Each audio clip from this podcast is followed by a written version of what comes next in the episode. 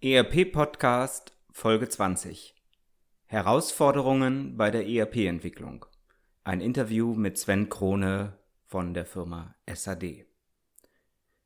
Die SAD ist eines der wenigen ERP- bzw. Warenwirtschaftshersteller, die nach der Jahrtausendwende eine komplette Neuentwicklung gewagt und damit zahlreiche Höhen und Tiefen erlebt haben.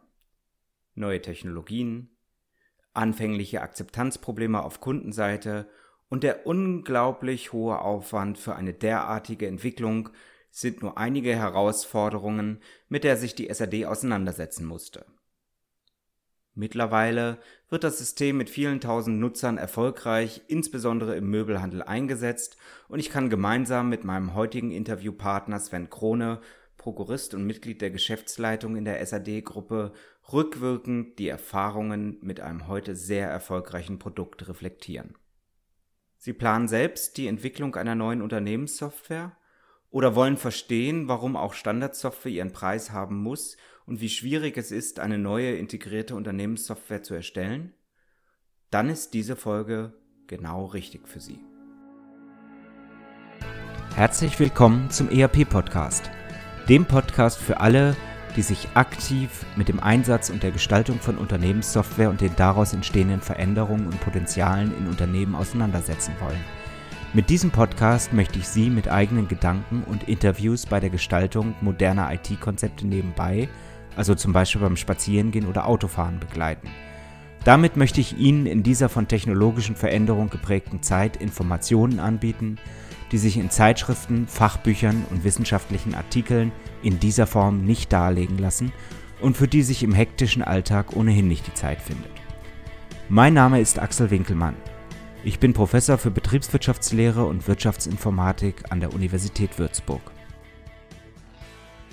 Ja, hallo zurück zum ERP-Podcast. Ähm, heute habe ich ein besonders spannendes Thema was, glaube ich, viele Unternehmen sowohl auf der Anwendungsseite als auch auf der Entwicklungsseite immer wieder betrifft. Das ist nämlich das Thema Herausforderungen bei der ERP-Entwicklung. Und ich habe ähm, ein Unternehmen mir rausgesucht, das ich schon relativ lange kenne und punktuell immer mal wieder ähm, von innen äh, betrachten durfte. Das ist die Firma SAD Datentechnik aus Andernach mit äh, vielen, vielen äh, Tochterfirmen, die dazugehören. Äh, das ist ein, ein Firmenverbund, der 1983 von Manfred Sattler gegründet wurde. Warum äh, betone ich das so? 1983, das heißt, die, die ursprüngliche ERP bzw. Warenwirtschaftssoftware ist natürlich vergleichsweise älter. Ähm, man hat sich von Anfang an sehr stark auf Software- und Organisationslösungen, insbesondere für die Möbelbranche, dann auch für die Küchenbranche fokussiert. Und äh, das Unternehmen ist eigentlich durch alle Höhen, aber auch Tiefen gegangen. Ähm, die Süddeutsche Zeitung hat das mal 2015 bezeichnet als Tsunami im Federbett. Eine wahnsinnige Marktkonsolidierung bei den Möbelhändlern wir haben heute nur noch sehr, sehr wenige, sehr extrem große Möbelhändler, angefangen von Ikea, um die 4 Milliarden Umsatz Höfner, rund 2 Milliarden XXX Lutz. Und dann kommen noch so ein paar andere wie Roller, Porter, Poco, Segmüller und so weiter. Aber der Markt ist heute relativ stark konsolidiert und durch diese ganze Phase ist das Unternehmen mit seiner Software natürlich auch als Marktführer auf dem äh, Segment durchgegangen. Mittlerweile hat das Unternehmen knapp 500 Mitarbeiter, äh, eine gute mittlere zweistellige Millionen Euro Umsatzzahl und wenn ich die Anwender der verschiedenen Softwaresysteme zusammenfasse, nahezu 100.000 Anwender in Deutschland, Österreich, Schweiz, Luxemburg und den Niederlanden, die alle mit Lösungen aus dem Hause SAD arbeiten. Ich habe äh, heute mir jemanden eingeladen, der seit vielen, vielen Jahren für mich Ansprechpartner im Hause SAD ist, aber auch die Entwicklung im Hause SAD natürlich sehr intensiv mitbegleitet hat. Herr Sven Krone, er ist ähm, Leiter im Bereich Produktmanagement, macht Organisationsberatung und äh, ist auch ansonsten sehr stark in die Managementprozesse der SAD eingebunden. Herr Krone, schön, dass Sie heute da sind und mit mir über das Thema diskutieren. Herzlich willkommen. Ja, guten Morgen, Herr Professor Winkelmann. Das freut mich auch, dass das heute geklappt hat. Ähm, ich müsste Sie in einem Punkt allerdings gleich korrigieren, denn äh, das Unternehmen, das in dem ich heute bin, das ist nicht die SAD Datentechnik, sondern die SAD Einzelhandel Software GmbH. Die Datentechnik, so war das Unternehmen 1983 benannt, tituliert, ähm, so wurde das Unternehmen gegründet und heute ist es die SAD AG, unter der dann acht weitere Töchter laufen. Gut, damit merkt man gleich, Sie sind voll involviert in die Organisationsbelange äh, des Konzerns. Ähm, mögen Sie sich ein bisschen vorstellen, Herr Kroner? Ja, sehr gerne. Ähm, ich bin Prokurist und wie eben schon gesagt verantwortlich für das für den Bereich Produktmanagement und Organisationsberatung mit Mitglied der Geschäftsleitung und bin auch eigentlich schon sehr lange in dem Unternehmen, nämlich seit 2000. Ähm, und nichtsdestotrotz ist es nicht selbstverständlich, dass wir uns heute hier darüber unterhalten, über das Thema ERP und IT-Themen, denn ich bin eigentlich doch ein Quereinsteiger in dieses Thema. Äh, ich hatte ursprünglich nie die Vision, wirklich in der IT zu landen, denn ähm, ich bin gelernter Tischler, Schreiner in manchen Bundesländern, sagt man da, glaube ich, und hatte immer den Anspruch, Architekt zu werden. Und dabei war das nie das Ziel, Softwarearchitekt zu werden, sondern eben dann entsprechende Häuser zu bauen. Äh, wie bin ich in, trotzdem in dieser Branche gelandet und dann doch auch dort ähm, ja heute auch sehr gerne unterwegs? Ich habe äh, nach der Ausbildung als Tischler ähm, die Zeit nutzen wollen, um kaufmännisches Wissen zu erwerben, bin dann an die Fachschule des Möbelhandels in Köln gegangen und habe dort ähm, entsprechend das Wissen erworben, weil ich mir dachte, als Architekt ist es mit Sicherheit hilfreich, ähm, auch als selbstständiger Architekt dann auch ähm, kaufmännische Belange zu können und habe dann ähm, aber durch private Umstände das Studium, das Architekturstudium nie absolvieren können bin von dort aus dann direkt in die Branche eingestiegen und habe auch in einem der damalig ja, größten Handelskonzerne begonnen. Das war die Möbelwalter AG und hatte das Glück, damals tatsächlich als äh, Trainee, als Assistent des Vorstands ähm, direkt ja voll einzutauchen, sowohl in die strategischen, aber auch operativen Belange. Konnte damals ähm, eine Wohnkonzeptschiene begleiten, das heißt also Aufbau von etwas Neuem, das war total spannend und bin letztendlich dann ähm, aus diesen aus der Zentrale ähm, nach Mannheim gezogen und habe dort dann noch ein Haus geleitet und hatte natürlich dann das volle operative Geschäft. Das heißt, auch in jungen Jahren schon Personalverantwortung für unterschiedlichste Bereiche, Verwaltung, äh, Verkauf, Logistik und äh, was da passierte, das war für mich total spannend. Die Aufbauphase war natürlich äh, wirklich interessant, als das Haus äh, neu gebaut wurde. Äh, es hat viel mit Organisation zu tun gehabt und ähm, ich merkte dann aber nach einem Jahr, wie weit man doch von der Zentrale dann weg war und vor allem ähm, enttäuschte mich dann auch, wie sehr ähm, Dinge doppelt gemacht wurden, wie sehr von eigentlich zentraler Organisationsstruktur auf einmal abgewichen wurde, wie Arbeiten doppelt gemacht wurden, wie ähm, ja, einfach viel Ineffizienz auch existierte, weil das bestehende ERP-System oder Warenwirtschaftssystem nicht wirklich effizient genutzt wurde. Und äh, da war ich so ein bisschen der Rufer in der Wüste und hatte versucht, natürlich noch mehr Effekte, noch mehr Effizienz äh, reinzubringen. Das war äh, sehr bescheiden, weil das Unternehmen noch im sehr starken Wachstum damals war und natürlich klar, äh, man erstmal sich auf die ja, äh, Erweiterung des Marktes letztendlich konzentrierte. Damit wurde natürlich heute sage ich natürlich, aber ähm, auf gerade organisatorische Belange weniger geachtet. Ähm, das hat mich damals schon ein bisschen enttäuscht und hat mich aber auch dann motiviert zu sagen, Mensch, ähm, eigentlich ist das doch das Thema, du musst gucken, wo kannst du einen Beitrag dazu leisten, dass eben ja mehr Nutzen im Handel letztendlich produziert wird und wie es dann manchmal die glückliche äh, Fügung will, hatte die SAD damals noch Datentechnik dann äh, Menschen gesucht, die Handelserfahrung hatten und ich habe mich dort als Organisationsberater beworben, bin dort eingestiegen, eigentlich mit dem Ziel, damals schon äh, ein neues System, was sich anbahnte, auch bei Kunden zu implementieren. Und da äh, kann ich schon direkt auf das einzahlen, was Sie gerade gesagt haben. Man hatte damals schon die Vision in 2000, dass man innerhalb von zwei Jahren 80 neue Kunden gewinnt, beziehungsweise auch bestehende Kunden natürlich von dem Altsystem umstellt. Und ich kann heute sagen, ähm, ja, einige Jahre weiter, 17 Jahre weiter, sind wir heute bei circa 90 Kunden, die mit dem System arbeiten. Und da sieht man also schon die krasse Zeit, die da vergangen ist, über die wir ja, denke ich, nachher auch im Detail noch sprechen werden, was da passiert ist. Ich habe dann bei der SAD, ähm, wie gesagt, Organisationsberatung begonnen und ich stellte relativ schnell fest, dass das Produkt den funktionalen Ansprüchen eigentlich größerer Unternehmen noch gar nicht reichte und ich auch dann erkannte, naja, also das, was man dir versprochen hat, das wird hier gar nicht funktionieren. Als Berater äh, wirst du hier nicht glücklich werden. Und äh, das hat sich dann ergeben, dass man dann sagte, Mensch, äh, dann versuchen Sie das Produkt doch auch runter zu machen und damit ist eigentlich der Schwenk ins Produktmanagement bekommen. Parallel dazu habe ich dann noch an der FH BWL nochmal klassisch studiert, dem Schwerpunkt Wirtschaftsinformatik, habe ich nie bereut, weil letztendlich ähm, hat sich damit natürlich der Weg auch noch weiter befestigt. Das ist ein langer, aber hochspannender Weg, den Sie äh, hinter sich haben, den Sie äh, persönlich, aber auch innerhalb äh, der SAD hinter sich haben. Äh, die SAD wurde 1983, habe ich mir aufgeschrieben, äh, durch Herrn Sattler gegründet. Wie kam es dazu und, und ähm, äh, für welche Produkte steht die SAD? Ja.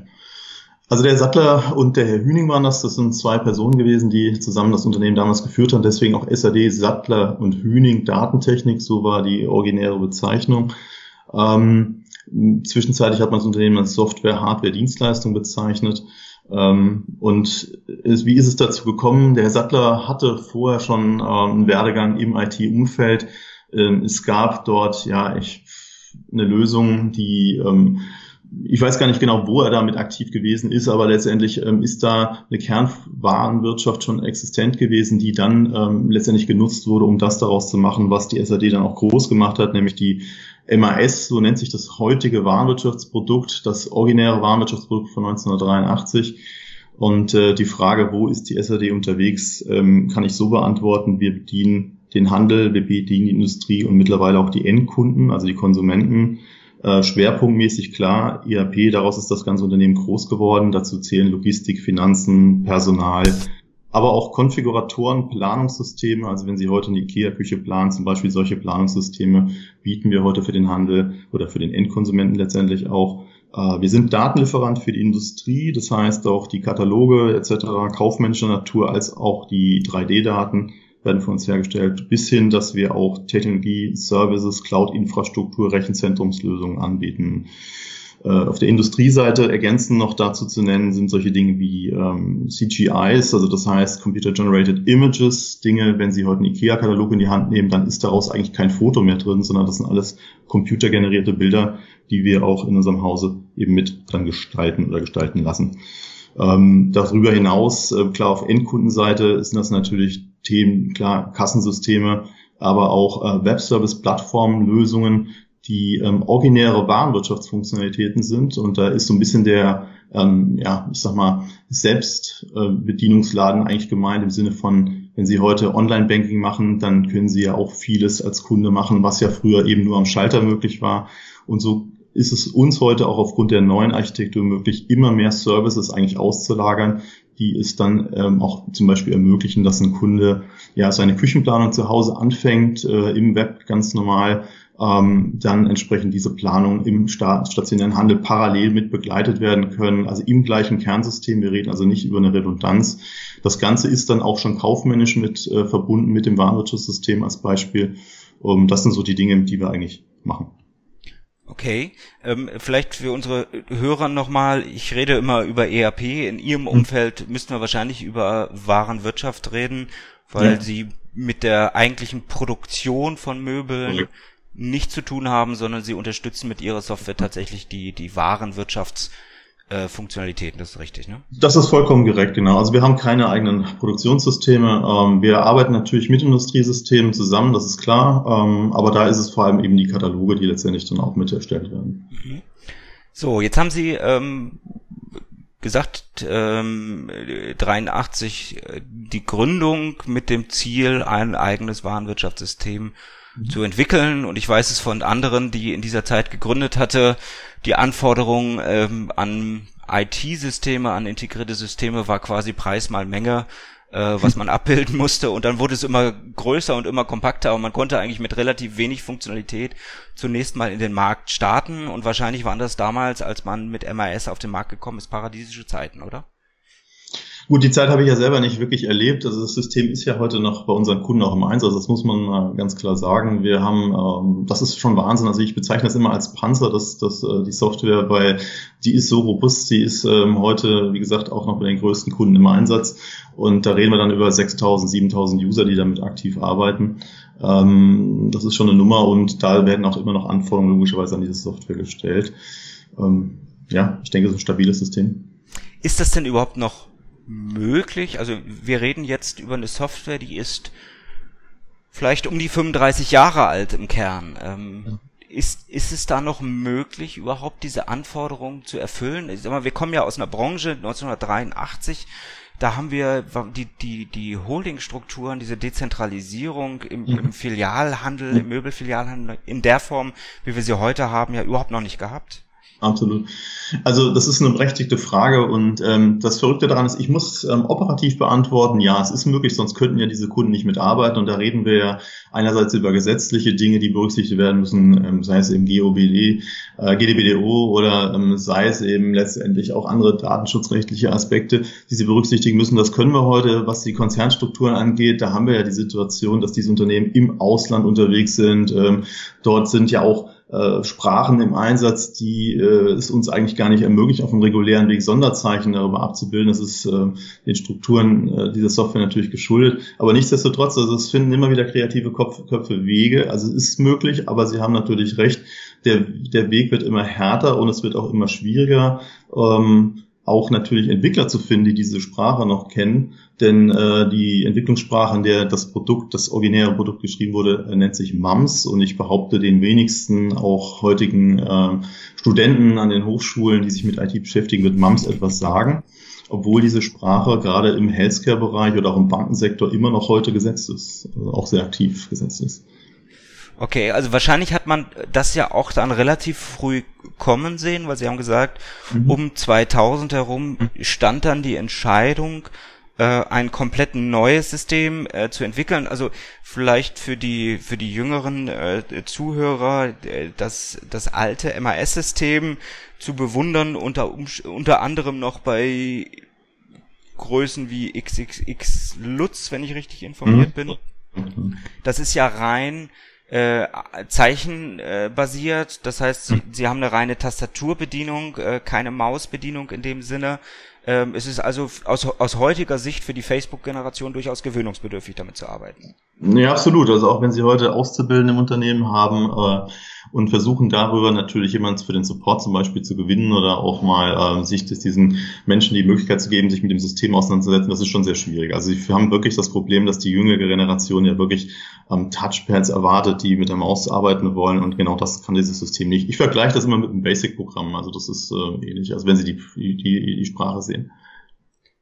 Okay, und äh, das ist ja äh, bei Ihnen äh, sehr früh offensichtlich geworden, dass man gesagt hat, okay, wir wollen in die, in die, in Anführungszeichen Zukunft. Natürlich ist auch das alte System äh, in gewisser Weise zukunftsfähig, aber es, es wird immer schwieriger. Wir wollen was völlig Neues machen und Sie sind 2000 dann hingegangen äh, und haben angefangen, das System Ecoro zu entwickeln. Ähm, ähm, ich nehme an, ich habe das nicht 2000, ich habe es erst 2003, 2004 ein bisschen intern mitbekommen, aber mhm. äh, sie, sie haben von Anfang an auf Java gesetzt, äh, wollten ein komplett neues System entwickeln. Das ist vollkommen korrekt, genau.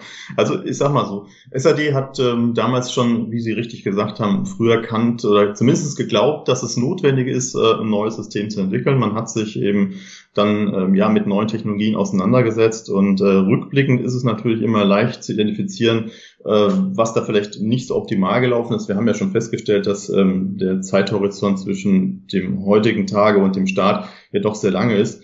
Und Fakt ist gewesen, man hat zu einem Zeitfenster begonnen, wo Java oder Java überhaupt noch nicht ausgereift war. Man hat da viel ähm, darauf gesetzt, dass sich dieses System in der Zukunft weiterentwickeln wird. Dazu kommt, dass natürlich auch die Menschen nicht so reich gesät waren, die sich wirklich mit dieser Sprache auskannten. Und das hat natürlich auch dazu geführt, dass die Menschen bei uns im Unternehmen, ja, ich sag mal, eher autodidaktisch sich das Wissen angeeignet haben. Äh, und was man dann halt leider feststellen muss, ist, dass ähm, im Nachhinein ja, man versucht hat, objektorientiert zu entwickeln. Also man wusste schon darüber und man wusste auch über die Vorteile ähm, eines einer Objektorientierung, theoretischen Objektorientierung.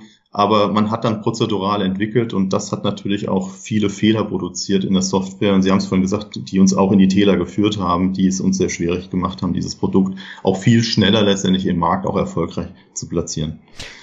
Ja, also ich glaube, dass es sehr, sehr schwierig ist für Entwickler, und das sehe ich auch in anderen Häusern, das ist nichts SAD-spezifisches, wenn man erst jahrelang in einer Denkrichtung, in, in einer Sprache entwickelt hat, dann plötzlich mit einer neuen Sprache anzufangen. Wie sind Sie damit umgegangen? Haben Sie die, die alte Mannschaft, also alte in Anführungszeichen, neu geschult oder haben Sie versucht, mit neuen äh, Mitarbeitern ein komplett anderes Produkt zu machen? Gut, also der Start war natürlich mit den alten Recken und ähm, die haben wir auch in weiten Teilen äh, heute immer noch an Bord und das war auch gut so, denn diese Menschen äh, haben sich damals als Organisationsprogrammierer bezeichnet. Das heißt, sie sind selber auch sehr weit fachlich in das Thema eingestiegen, haben damit natürlich die Warenwirtschaft ähm, MAS ja dann auch inhaltlich geprägt. Ähm, und ja, es ist ihnen natürlich schwer gefallen. Sie haben, wie gesagt, sie sind dann geschult worden, klar, in Java aber es gibt auch Leute, die dann gesagt haben, das ist gar nichts für mich, ich muss wieder zurück in die alte Sprache. Natürlich haben wir dann neue Leute eingestellt. Wir haben heute viele junge Leute natürlich an Bord. Ähm, und wir sind halt auch letztendlich heute in der Entwicklungsmethodik, agilen Entwicklungsmethodik gelandet, also nach Scrum. Und ähm, das befähigt uns natürlich auch dem Anspruch des Marktes heute gerecht zu werden. Was aus, aus heutiger Sicht äh, in der Retrospektive, was sind was sind die größten Fehler, die man damals vielleicht auch gemacht hat, wo man äh, die Entwicklung eines neuen ERP-Systems auch komplett unterschätzt hat? Mhm. Also ich glaube, keiner hat gedacht, dass es so lange braucht, ähm, bis der Reifegrad, damit meine ich erstmal fachlich ähm, soweit ist. Das hat man komplett unterschätzt. Ähm, das zweite ist tatsächlich auch, man hat darauf gesetzt, dass die Möglichkeiten von Java ähm, viel schneller wachsen. Ähm, das ist ja heute gar kein Thema mehr, aber ähm, gerade in den Anfängen haben wir da vieles selber machen müssen, bis hin, dass wir einen Applikationsserver selbst entwickeln mussten. Also das sind ja Dinge, das würden sie heute nicht mehr tun. Äh, und darüber hinaus, glaube ich, ist auch ähm, ein ganz wichtiger Faktor unterschätzt worden, nämlich die Wechselbereitschaft des Marktes auf ein neues System. Ne? Ähm, das hat ja weniger mehr mit, weniger mit Software zu tun, sondern mehr mit den Menschen und auch der zwingenden Notwendigkeit, weil die, ähm, Sie haben es vorhin richtig angesprochen, die Strukturen im Handel und auch im Möbelhandel waren natürlich auch vor 17 Jahren noch ein bisschen anders. Und ich sag mal, da hat ja noch keiner wirklich über Online-Märkte nachgedacht oder irgendwelche Omnichannel-Thematiken. Äh, sondern da ging es ja einfach erstmal ganz, ganz klassisch darum, den stationären Handel zu bedienen, Warenflüsse letztendlich zu steuern. Jetzt haben wir zwei Systeme. Also wir haben das alte System, mhm. tastaturbasiert, und das neue System mit einer wunderbaren, mittlerweile wunderbaren äh, grafischen Oberfläche. Das war sicherlich bei der anfänglichen Entwicklung noch nicht der Fall und ich erinnere mich mhm. da an manche Masken, wo wir auch ein bisschen geschmunzelt haben. Ähm, was fällt den Unternehmen jetzt in ihrer Branche, warum fällt es manchen Unternehmen so schwer, von dem alten System wegzugehen und zu sagen, jawohl, ich mache den Schritt. Ich meine, die Auszubildenden hätten ein leichteres System, die Mitarbeiter hätten ein leichteres System. Ähm, letztendlich wird es von den, von den gleichen organisatorisch aufgestellten Leuten bei Ihnen entwickelt. Also wo, wo ist dieser Hemmschuh? Mhm. Gut, da muss man natürlich immer die Unternehmen fragen und ich glaube, das ist auch ähm, unternehmensindividuell zu betrachten. Aber ähm, eins ist, denke ich, klar, so ein Wechsel ist natürlich nichts, was Sie einfach von heute auf morgen machen. Und Sie merken schon im Markt, ähm, dass eine Bewegung da ist, dass man sich auch mit, ähm, ja, mit der, mit der Idee einem Change ähm, beschäftigt, einem Wechsel auf ein neues System.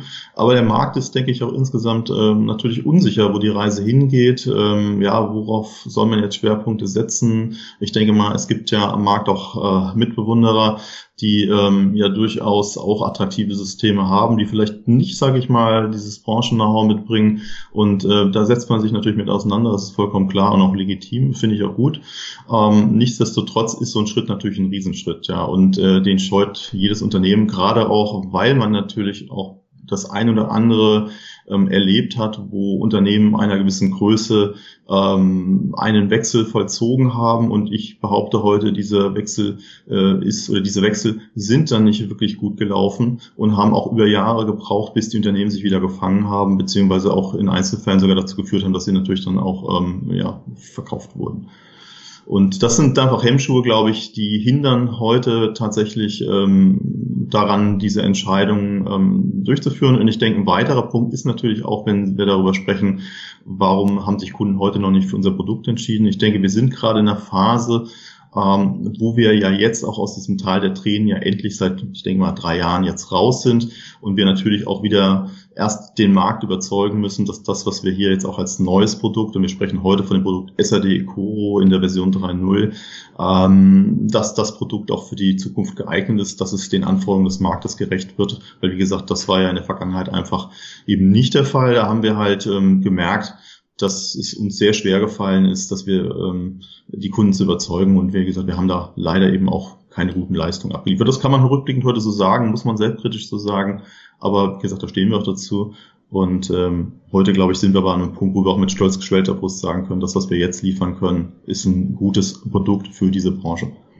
Also, äh, um, um das äh, ein bisschen einzuordnen, ohne jetzt Namen anderer Softwarehersteller nennen zu wollen, äh, die, die Problematik, die habe ich bei, bei vielen Softwareherstellern verfolgt, ähm, relativ impulsiv in den Markt gehen zu wollen mit einer neuen Lösung, die dann doch nicht so schnell realisiert werden kann oder wo sich ein Migrationspfad letztendlich auch nicht so schnell abzeichnet.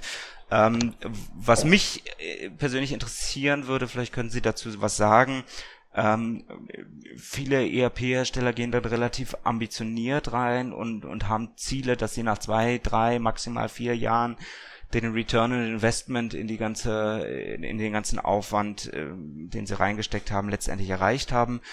Können Sie dazu was sagen, was, was realistisch ist, was sich bei Ihnen erwiesen hat? Ui, Return on Invest, äh, das ist eine gute Frage. Also ich sag mal, wenn ich das heute betrachte, muss man ja eigentlich 17 Jahre betrachten, ja. Und die Millionen, die da reingeflossen sind, auch die hat natürlich das Produkt heute noch nicht eingespielt. Das muss man ganz klar so sagen. Ähm, also ich halte es persönlich für unrealistisch und sehr ambitioniert, in zwei, drei Jahren ein komplett neues System aus dem Boden zu stampfen, das sich dann schon amortisiert. Also ich denke, das ist unrealistisch. Also das ist auch das, was ich an, bei vielen Mitbewerbern äh, bei anderen Systemhäusern wahrgenommen habe. Ähm, vielleicht können Sie mal eine Schätzung abgeben, wie viel Manpower in, in Mannjahren Entwicklung ist, ist in das System, bis es heute mhm. so gereift letztendlich dasteht, reingeflossen? Uff, das sind mehrere hundert Mannjahre. Also das äh, habe ich noch nie nachgerechnet, aber ich meine, das können Sie, ich kann das mal überschlagen. Also vom Prinzip äh, haben wir heute nur bezogen auf das Thema Warenwirtschaft äh, 100 Mitarbeiter, die direkt, indirekt natürlich involviert sind und ja auch mit bezahlt werden müssen. Äh, unmittelbare Entwicklung, also ich sag mal, ja, da kommen wir schon auf ein paar hundert Mannjahre. Ich würde mal sagen, wenn nicht sogar tausend. Das, das würde schon passen. Also ein klares Plädoyer eigentlich gegen jedes Unternehmen, was sich für eine Individualentwicklung entscheidet und äh, mit, mit ERP-Softwarehäusern nichts zu tun haben will, richtig? Genau, also das glaube ich, ähm, also das erlebe ich persönlich jetzt auch nicht mehr. Das war vor ein paar Jahren noch anders, dass äh, Handelsunternehmen immer noch den Drang hatten, Eigenentwicklung zu betreiben. Man muss dazu sagen, wir haben heute auch Kunden, die über viele Jahre äh, auf Basis des MAS-Kerns Eigenentwicklung betrieben haben und äh, da ist es eigentlich genau das Gegenteil der Fall. Also die versuchen heute wieder einen Weg zurückzufinden auf einen Standard, was natürlich echt schwierig ist, also auf das originäre Produkt. Da sind wir tatsächlich auch in Gesprächen, beziehungsweise da wird eigentlich eher mehr darüber nachgedacht, wie kann eigentlich jetzt das neue Produkt SAD Coro äh, die Basis sein, um auch wieder einen Standard zu kommen. Aber das ist ähm, ein verdammt harter Weg, das sehen wir auch, äh, weil da sind wirklich Strukturen geschaffen worden, da muss man im Unternehmen dann tatsächlich einige Zöpfe abschneiden und das tut natürlich weh organisatorisch. Ähm, dazu muss das Unternehmen bereit sein, weil ansonsten ist egal, welchen Versuch sie nachher machen, ähm, glaube ich, sehr schwierig. Hm. Wie schwierig ist es für die Unternehmen, so ein modernes System einzusetzen, gerade auch vor dem Hintergrund, dass wir eine extreme Konsolidierung in ihrem Markt haben und sie gleichzeitig ja nicht nur ganz, ganz große Kunden, sondern auch kleine Kunden mit ihrem System bedienen müssen? Ähm, also sie haben auf der einen Seite haben sie, sag mal, äh, die, die, die eine Filiale, äh, die mit mhm. so einem Softwaresystem bedient werden muss. Auf der anderen Seite haben sie ein großes mhm. äh, Filialnetz mit entsprechenden ähm, Intercompany-Prozessen vielleicht auch dahinter und so weiter und so fort. Ja, ja, ich verstehe. Ich habe gerade nur gezögert, weil ähm, also die Frage ist gar nicht so leicht zu beantworten, denn wir haben tatsächlich, glaube ich, eine Ausnahmesituation bei uns heute. Ähm, wir haben wirklich von einem drei-User-Haus äh, bis eben zu mehr als 7.000, 6.000, 7.000 Usern ähm, tatsächlich alles über eine Software heute abgebildet.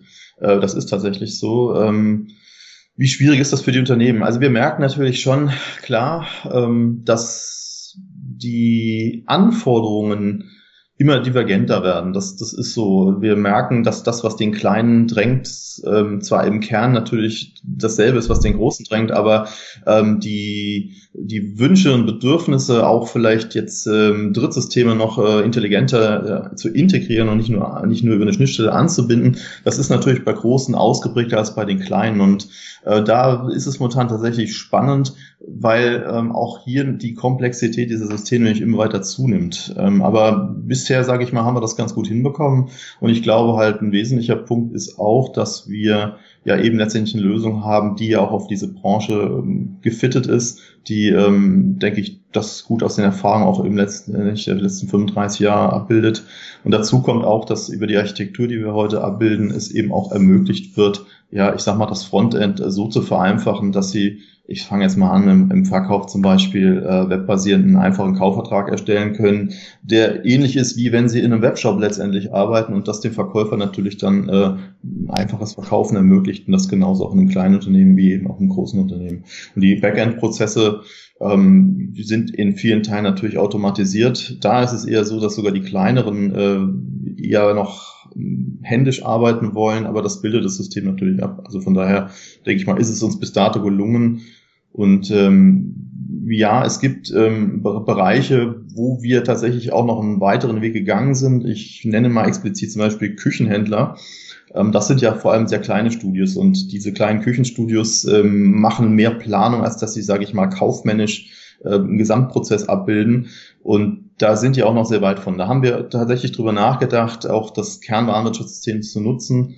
Aber wir sind heute an einen Punkt gekommen, wo wir eigentlich ähm, dafür sogar noch ein drittes Warenwirtschaftssystem, was sehr küchenspezifisch ist, auch einsetzen und was, ich sag mal, originär ja, ich sag mal, einen Mitarbeiterstamm verwaltet, wo sie ähm, Kundenstamm haben, wo sie äh, Terminen und Wiedervorlagefunktionalitäten haben, äh, wo sie einfache letztendlich äh, Aufträge erfassen, Angebote erstellen können, wo sie äh, letztendlich eine einfache Rechnung drucken. Aber da ist nicht wirklich prozessual unterstützend äh, groß äh, Invest betrieben worden und das ist dann eine eigene Lösung. Jetzt haben Sie gesagt, Sie haben sogar drei Warenwirtschaftssysteme und Sie haben natürlich ganz viele verschiedene Lösungen, die einzelne Probleme des Möbelhandels oder des Küchenhandels äh, adressieren. Ähm, das ist natürlich nicht die gleiche Entwicklermannschaft, nur die mhm. an allen Produkten gleichzeitig sitzt. Ähm, wie, wie gehen Sie damit um? Also äh, letztendlich kommt alles aus Ihrem Hause, aber wie, wie schaffen Sie das, das so zusammenzubringen? Genau, das ist, das ist auch ein wichtiger Punkt. Also ich hatte es vorhin ja gesagt, es sind heute acht Gesellschaften, äh, die ähm, arbeiten. Darunter sind auch Zukäufe gerade aus den letzten Jahren. Ähm, wenn man es so will, hätten wir sogar heute vier Warenwirtschaftssysteme, denn einer unserer Wettbewerber ist im letzten Jahr ja auch in die SAD äh, AG äh, übernommen worden. Das ist die Coquito Retail. Und äh, da sind auch vor allem gerade sehr große Kunden ja heute äh, auch mit diesem System unterwegs. Ähm, das schafft man natürlich dadurch, wie gesagt, weil es eigene Gesellschaften sind, die natürlich auch äh, kostenseitig, kostenstellenseitig natürlich eigenständig sind. Und ähm, da haben wir sogar auch unterschiedliche Entwicklungssprachen. Äh, was aber der entscheidende Punkt ist für die Zukunft, und das ist äh, was, was wir für uns auch heute als SAD-Ökosystem bezeichnen.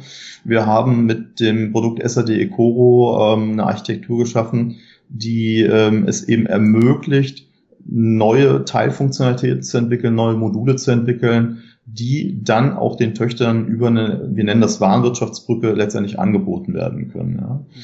Das heißt zum Beispiel heute äh, MAS-Anwender, also wir haben eine Grundsatzentscheidung im Unternehmen getroffen vor drei Jahren, die da lautet, dass wenn wir große eben äh, Neuentwicklungen haben, dann basiert es auf SAD Ecoro und diese Produkte werden dann tatsächlich auch dem MAS-Anwender oder eben auch theoretischen Coquito-Anwender zur Verfügung gestellt. Okay.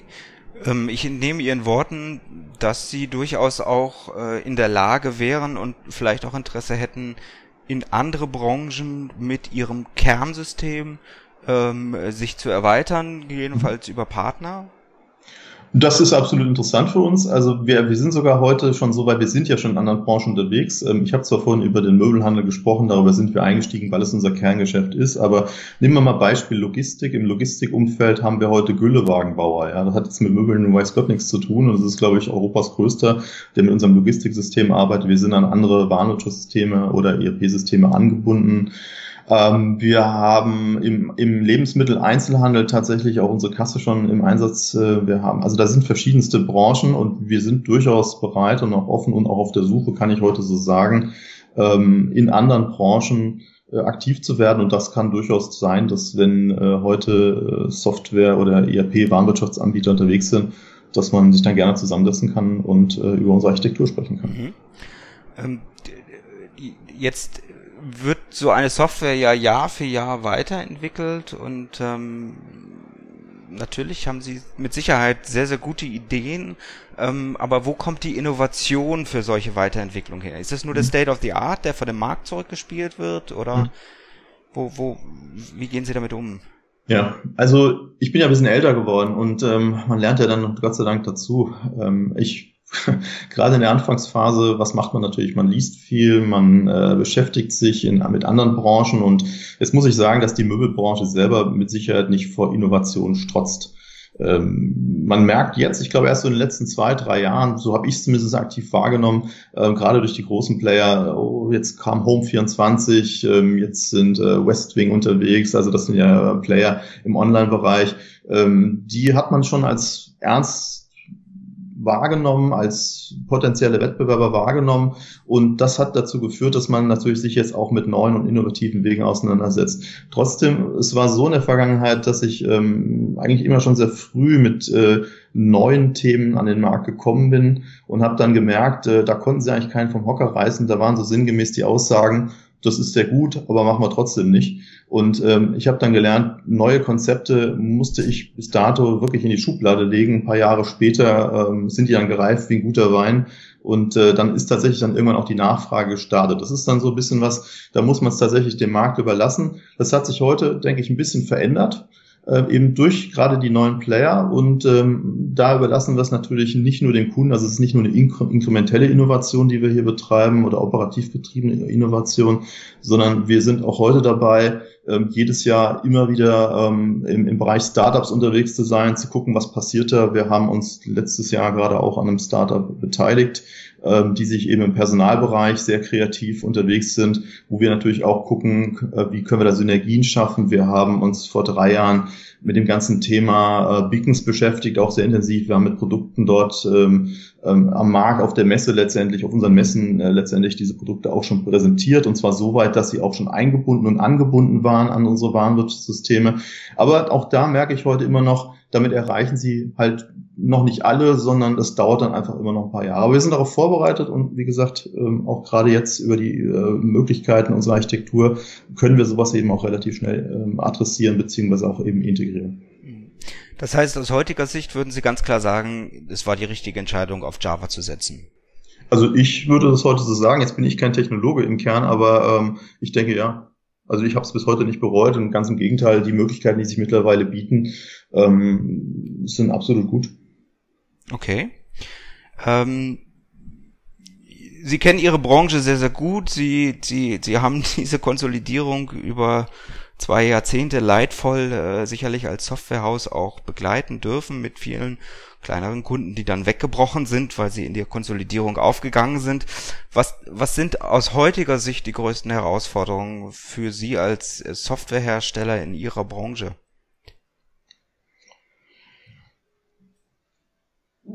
Ich sag mal so, was sind heute die größten Herausforderungen? Also ich glaube, die größten Herausforderungen sind natürlich ähm, die wechselnden Anforderungen eben halt im Markt. Also wir haben ja die Situation, dass der Konsument nicht mehr den klassisch geradlinigen Weg geht, ja, dass er über ein Prospekt angesprochen wird, ähm, dass er dann ins Möbelhaus hineinkommt, sich idealerweise ein Produkt entscheidet und es dann auch noch in dem Haus kauft, sondern heute ist es so, dass der Endkunde ähm, etliche Touchpoints hat. Also angefangen von irgendwelchen Videos, die er sich bei YouTube anschaut, über Outboxing, wo Kunden sozusagen also dann ein Möbel beschreiben und auch noch erklären, wo sie es gekauft haben, die über Blogs äh, tatsächlich über Möbel schreiben, über Möbelhäuser referieren, es Bewertungsplattformen gibt.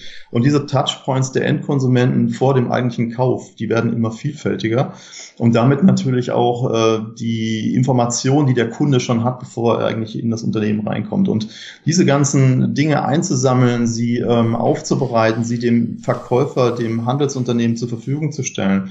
Und das ist schon äh, ein ganz, ganz wesentlicher Punkt, der ähm, eine echte Herausforderung darstellt, sich also auf das Wesentliche noch zu konzentrieren, äh, sich nicht zu verirren äh, und dabei natürlich eben zu gucken, wie kann man daraus intelligente Lösungen letztendlich zimmern, die das Warenwirtschaftssystem oder den Prozess im Handel letztendlich eigentlich auch unterstützen.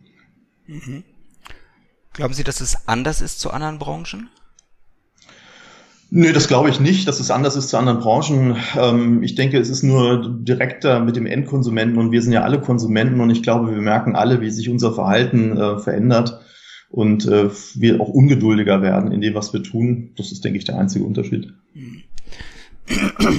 Ja, kommen wir mal zu unserer Blitzlichtrunde. Ähm, ein paar Fragen zu Ihnen, zu Ihren Einschätzungen. Warum sind Sie das beruflich geworden, was Sie heute sind? Ja, ich denke, Ausdauer, Hartnäckigkeit und auch das Abstraktionsvermögen eben ähm, auch aus anderen Branchen das Richtige zu machen, das hat dazu geführt, dass ich, denke ich, heute mich auch mit den Produkten SAD auseinandersetzen darf. Was war Ihr größter beruflicher Erfolg bisher?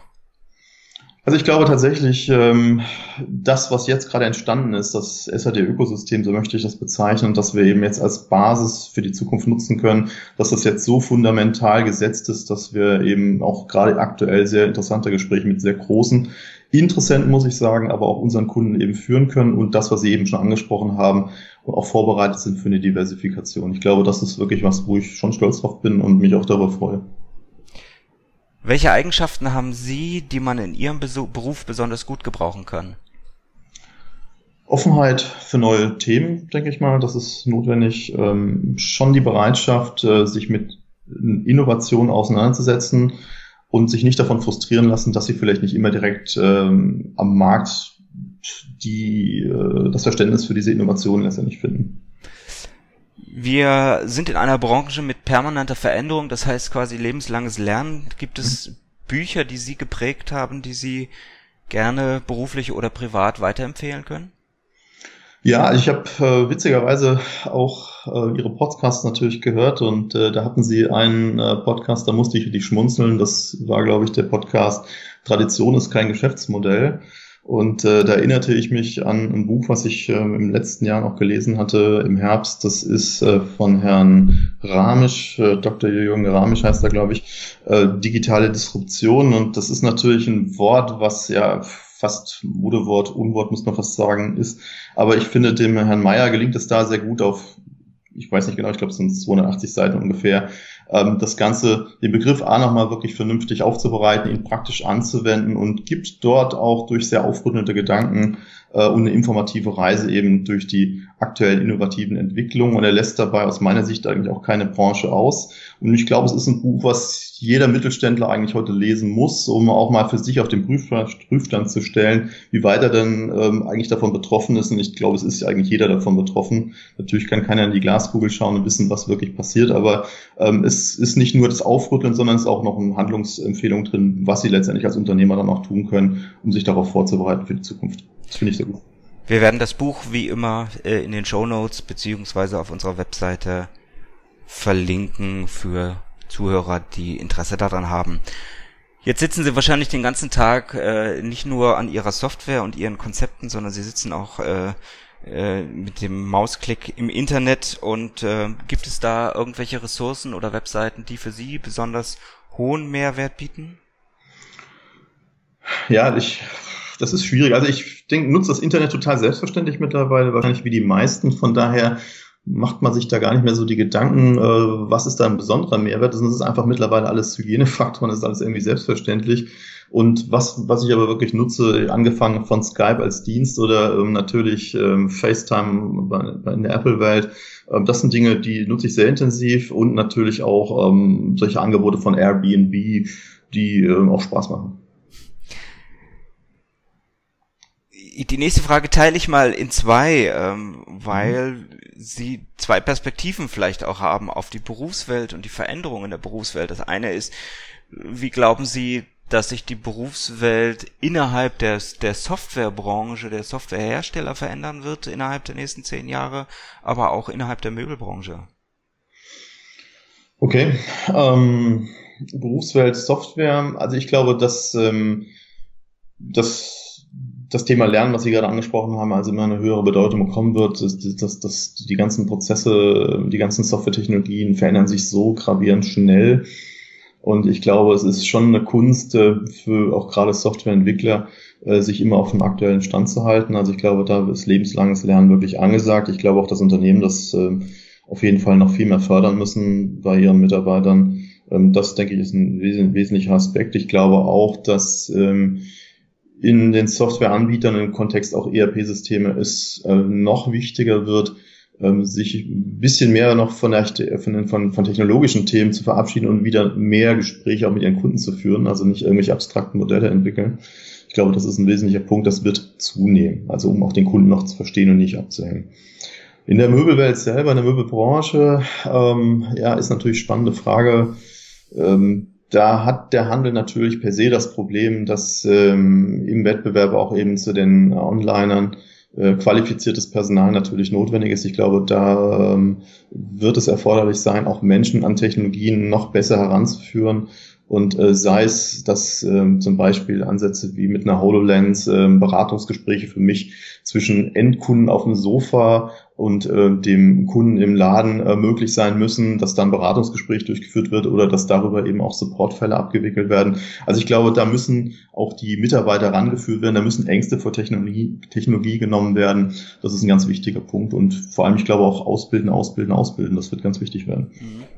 Ich bin jetzt mal ein bisschen ketzerisch und Sie haben meine Folge Tradition ist kein Geschäftsmodell ja äh, eben selber angeführt Gibt es im Möbelhandel zukünftig eigentlich noch die, die traditionellen Verkaufsprozesse? Also brauchen wir den Möbelhandel in seiner jetzigen Form eigentlich noch? Also wenn ich mir Ikea angucke, unglaublich viel äh, Self, ja, mhm.